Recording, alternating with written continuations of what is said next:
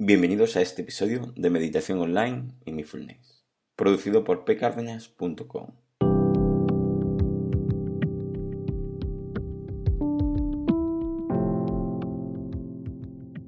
El podcast donde hablaremos de técnicas, prácticas, noticias, dudas y todo lo relacionado con la atención consciente plena y cómo aplicarla. Recordar que para cualquier duda y demás mi página de contacto está en pcardenas.com. Allí tenéis un enlace para contactar conmigo. Bueno, el tema de hoy es La meditación mejora trabajando la dispersión. A veces he soltado esta cuestión y quizás en algunos podcasts pueda haber pasado desapercibida, pero me parece importante destacar esta frase para ampliar ese tiempo de estar más consciente y atento a la respiración, o igualmente a algo que haces en el día a día, lo importante es cómo gestionas esa dispersión. Por pura obviedad, cuando dejamos de estar consciente de algo es cuando nos hemos dispersado. Por lo tanto, es importante destacar la gestión de esa distracción como pieza clave para mejorar mi atención consciente. Lo que quiero recalcar porque muchas veces nos hemos empeñado en pensar que la forma de mantener más tiempo atento a la respiración es forzar estar atento a algo, bloqueando lo que venga para que no aparezca en tu mente. O si aparece, intentar mirar para otro lado y forzar de nuevo la atención a la respiración, sin haber gestionado esa dispersión. Esto es como una avería de un coche. Si a veces funciona y otras no, aunque arranque, la avería está ahí, sigue estando ahí. Arranque en ese momento o un minuto después. Olvidarte de que no la tienes es para nada, porque seguirá estando ahí hasta que no la arregles. Y si lo arregla, el coche se mantendrá más tiempo bien. E incluso, si intenta pensar que no le pasa nada y no quieres arreglarlo, al final puede suceder que venga una avería mayor por culpa de esta minúscula puede que un día ese coche deje de arrancar y el arreglo sea una avería mayor provocado por eso que no arreglaste. Pues podemos hacer una comparativa con la mente. La manera de mantenerla más tiempo consciente y atenta, o sea, el coche bien, es gestionando esos pensamientos o estados mentales, para que esos pensamientos pierdan intensidad a la hora de cuando nos distraemos y cómo reaccionamos a él. Y lo peor es que bloquear la mente para que no entre ese pensamiento o no querer pensar en ese pensamiento cuando ya lo tenemos e intentar irse a otra cosa o alimentarlo puede llevar a una reacción emocional y mental de peor expectativa, una avería mayor del coche. Un pensamiento obsesivo no empieza siendo un pensamiento obsesivo. Empieza con un pensamiento, con una emoción normal o un poquito más y después poco a poco tú lo vas alimentando, una y otra vez. Así hasta que llega ese límite. Lo mismo ocurre con la ansiedad. Empieza en un pensamiento y una sensación, y a base de una y otra vez creando esa ansiedad, ese alimentar de ese pensamiento, llega el momento que solo pensar en ese algo te crea esa ansiedad. Incluso personas que de bloquear o mirar para otro lado, cuando la mente ronda pensamientos negativos que no quieren ver y no lo gestionan, puede durante un tiempo estar estupendamente. Pero de repente, y a veces de un día para otro, caen en una depresión profunda, en un estado negativo severo. Y a veces piensan, pero si yo estaba bien, si hace una semana o hace dos días estaba estupendamente y ahora me encuentro hundido o hundida.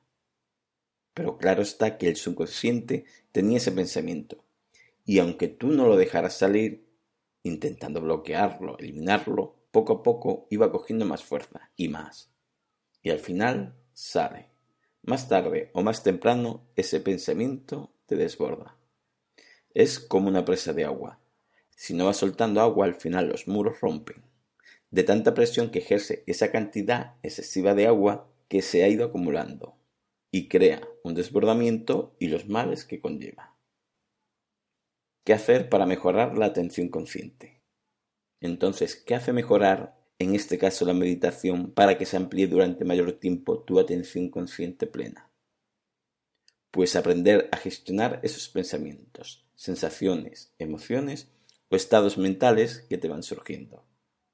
Como en todo, hay diferentes estados mentales que te pueden distraer, diferentes circunstancias que pueden hacer que te distraigan más, y saberlas y trabajarlas de forma específica, si lo requiere, pues pueden hacer mejorar también tu capacidad de atención.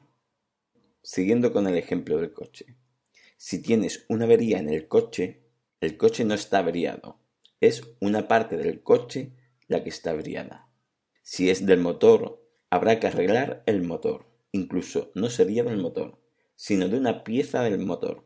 Entonces es arreglar esa pieza del motor. Con esto no quito de realizar el mantenimiento de todas las piezas del coche para que siga funcionando. O sea, refiriéndonos a la meditación.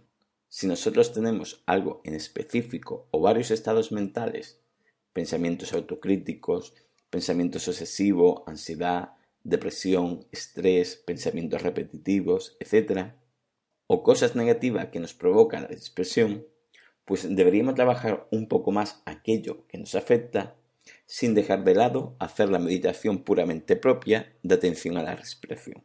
O sea, mantener bien las piezas del coche y arreglar algo del coche que está dando avería continuamente. De ahí los ejercicios específicos que realizo muchas veces. Pienso que trabajar eso específicamente ayuda a asentar a la mente el proceso a realizar a la hora de que ocurre cuando estás en una meditación normal o cuando estás en tu día a día y te ocurren esos pensamientos. Por eso no hay que decir que la meditación no funciona.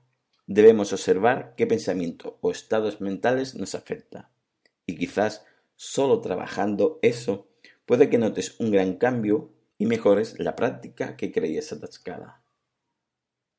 Es como aprender un idioma. No te ponen el primer día a tener una conversación en inglés. Puedes procesar algo de todo lo que dice, por cosas que sabías, pero como tienes que estar atento a todo, al final no entiendes nada. Por lo que la mente no puede con tanta dificultad a la vez, pero poco a poco se aprende más rápido. Sin en cambio, si empiezas aprendiendo pocas palabras y a hacer frases después cortas y después un poco más larga y así poco a poco si lo vas asimilando. Pues esto es algo parecido. Aprender a resolver lo que nos va a ocurrir para saber actuar cuando nos ocurra, en el caso que suceda. Si no, tu mente no sabrá cómo actuar o se distraerá pensando ¿qué debería hacer yo en este caso? o no lo gestiono, porque no sabes o piensa que no sea de gestionar, con lo que conlleva no gestionarlo. Está claro que el no gestionarlo tampoco va a ser que todos lleguemos a un estado negativo excesivo, pero a veces sí que ocurre a algunas personas. O la suma de muchas cosas negativas pequeñitas nos genera un estado general de desgana o desánimo. No sé si lo he dicho alguna vez, pero un amigo me dijo, una situación compleja se compone de la suma de situaciones simples. Empecemos solucionando esas y verás cómo el complejo termina arreglándose. Bueno, espero más o menos que haya quedado claro. Seguro que más adelante iré recordando o dando detalles de todo esto, porque me parece algo importante. Bueno, espero que todo esto te sirva. Gracias por vuestro tiempo. Gracias por vuestro apoyo en iTunes con las 5 estrellas y las reseñas, y con los me gustas y comentarios de iVoox, porque así podemos llegar a más gente y así podemos ayudarla. Muchas gracias.